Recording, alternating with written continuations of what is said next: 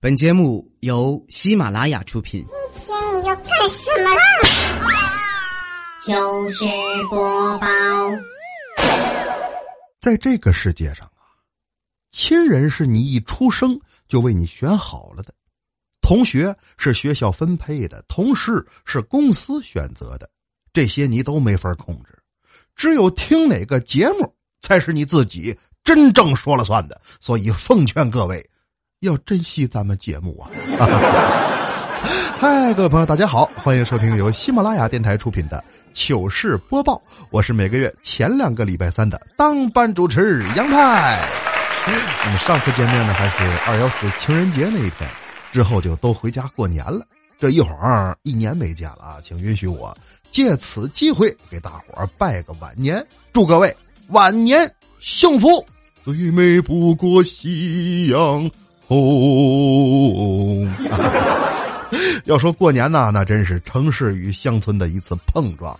你别看他在城里混的人五人六的啊，回老家未必敢随便逗小孩儿，怎么的？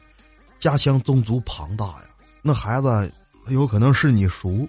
回头人家问大侄子，听说你三十了还单身呢？你你你，无言以对。那不想单身怎么办呢？谈恋爱呗，有什么难的？你像近日啊，就有这么一对情侣，他们的爱情都惊动了警方。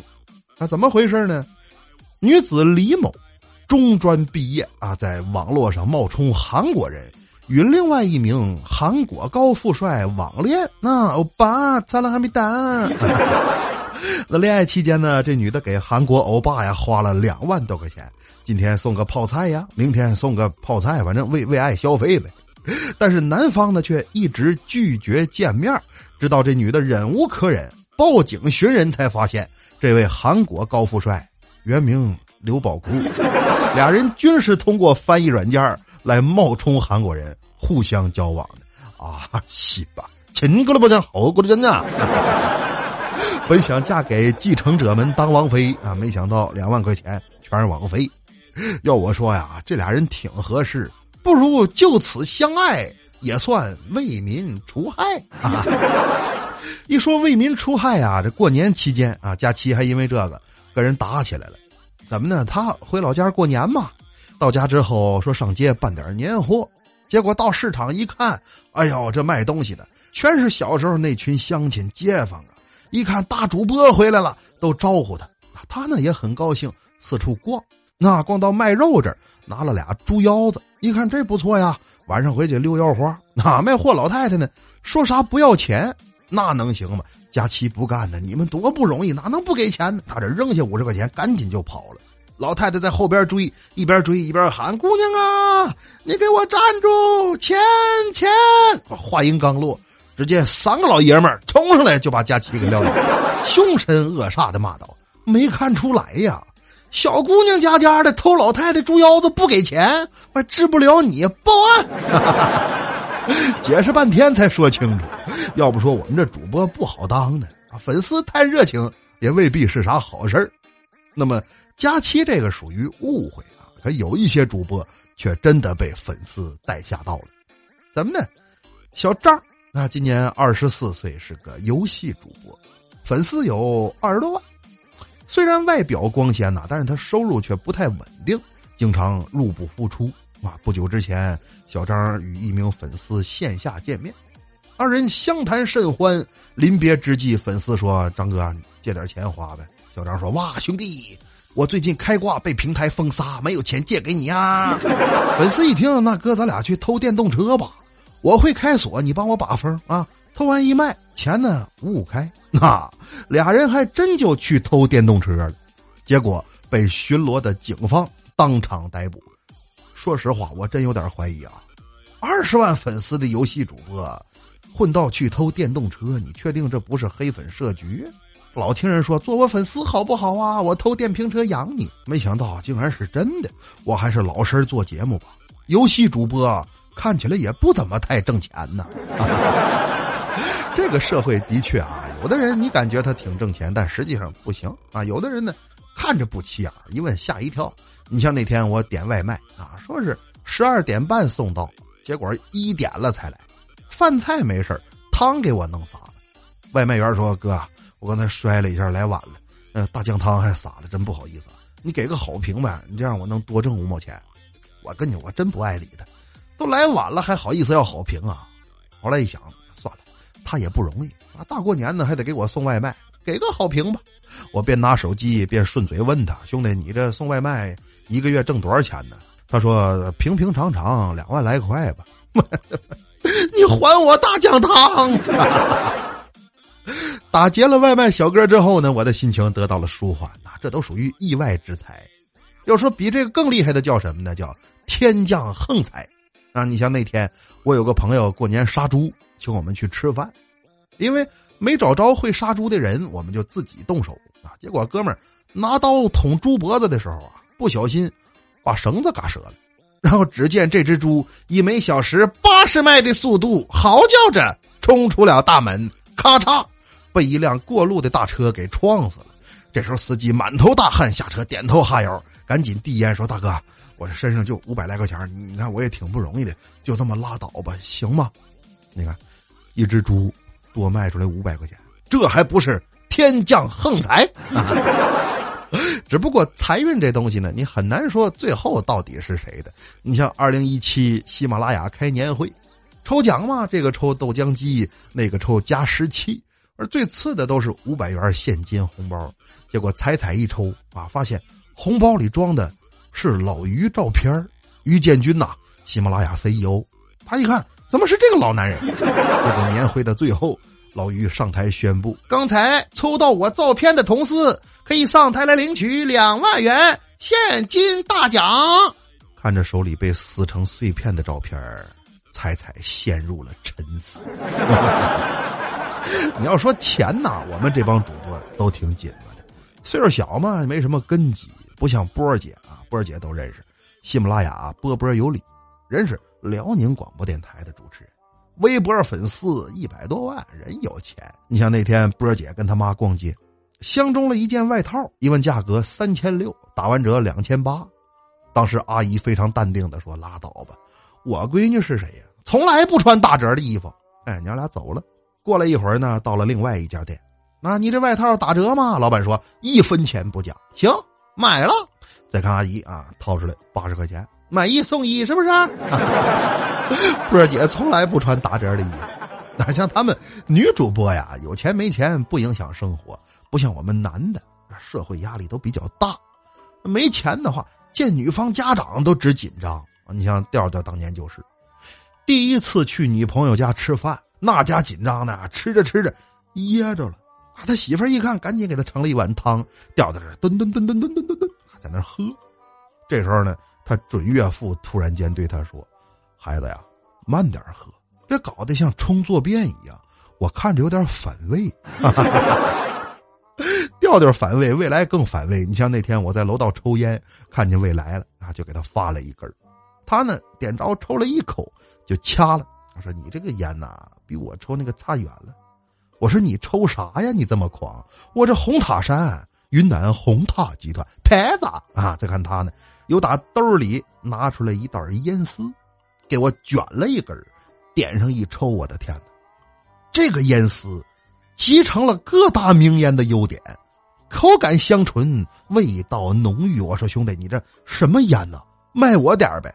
未来说：“嗨，老杨，咱俩谁跟谁呀？送你了，大不了我明天下班啊，多捡一会儿烟头呗。”说罢，就见他事了拂衣去，深藏功与名，逼神。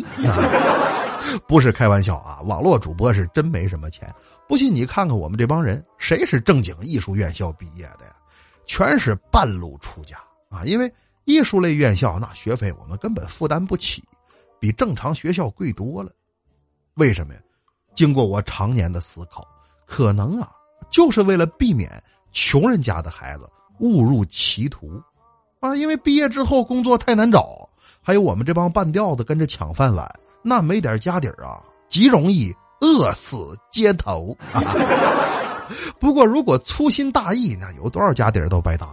你像我们东北有这么一户人家，过年出门旅游了一段时间，结果家里水管子爆了。等他们回到家里，那家底儿冻的还真挺厚。看视频呐，冰面最起码冻了三尺来深，知道的是水管子爆了，不知道还以为他家要承办二零二二年北京冬奥会呢。行了，破财免灾啊，这冰不能浪费啊，建议先存着，要用的时候呢化一点，要保持节约用水的传统美德哟。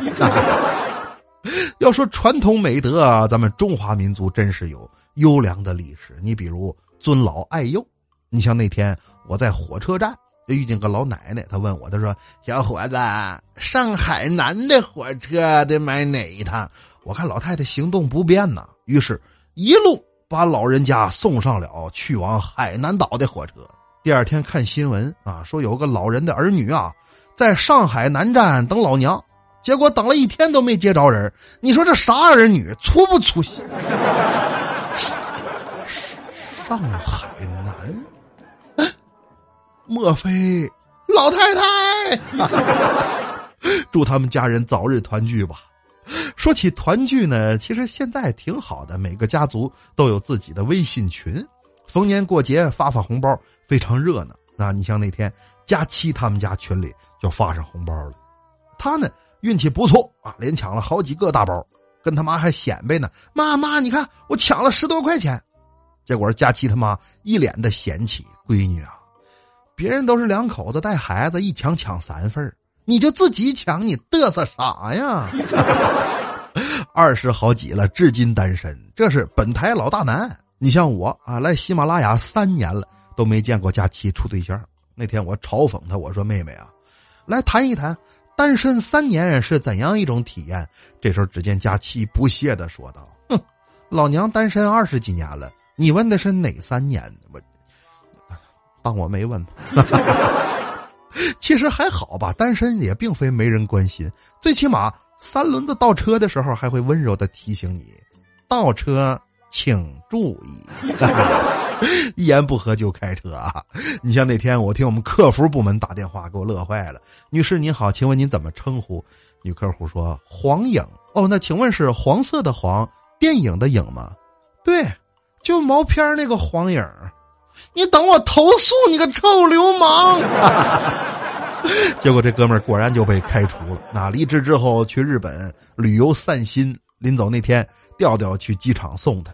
顺手呢，还塞给他一个 U 盘，然后说那个啥，回来的时候别忘了带点土土土土特产啥的啊。那么段子说来没个完，咱们抓紧时间念留言来看。美的美的妹留言说，他说啥都行啊，只要听到派哥的作品就行，也不挑是不是小茶馆了，上瘾就是这种感觉。饥不择食，饥不择食啊。这叫什么话，兄弟？我认为你不应该管自己叫鸡，因为性别上不是很匹配。再来看，闺女快跑，书记来了。留言说：“他说取笑结巴这种人应该被喜马拉雅开除，如果不公开道歉，我就去网信办举报。”哎呀，这个的确是我个人工作上的失误啊，可能段子里对结语患者有一些调侃，让大伙儿听完不舒服了。在这儿呢，我诚挚的向公众道歉。对，对，对，对，对，对，对不起。你看，给我都下磕巴了。再来看沙兵半将留言说：“他说派哥啊，未来说你是老男人，你真的很老吗？我想着也就三四十岁的样子，能不能透露一下年龄啊？我三四十年前的确不老，年龄就不透露了啊。未来说我老，他看谁都老。”这小子缺乏父爱。再来看 G I X 留言说：“他说派哥，我要追佳期，好了，妹夫，祝你成功啊！这勇气可嘉，敢追佳期。你知道他一个月伙食费多少钱呢？没有五百斤粮食根本吃不饱。你高老庄高员外啊！再来看挂科的工程师混吃混喝留言说：他说派哥，你的糗事播报每次都在踩踩之后，个人感觉非常不错，而且更喜欢你的风格。”不过你这播放量、留言啥的，真是没有对比就没有伤害。我默默播放、点赞、留言一条龙，那只能帮你到这儿了。感谢你的节目，让我上下班路上有意思多了。哎，兄弟，此言差矣。做人最怕的就是攀比。正所谓，人生在世，你不知足，让你做了阎王，你又怕孤独。问君何所欲啊？问君你何时才满足？当当啷当当当啷当当当啷滴当。再来看小虫留言说：“他说派哥喜欢你讲的段子，就是胆儿小，不敢听最后一分钟啊。为了你的完播率啊，我都是捂着耳朵听完的，支持你。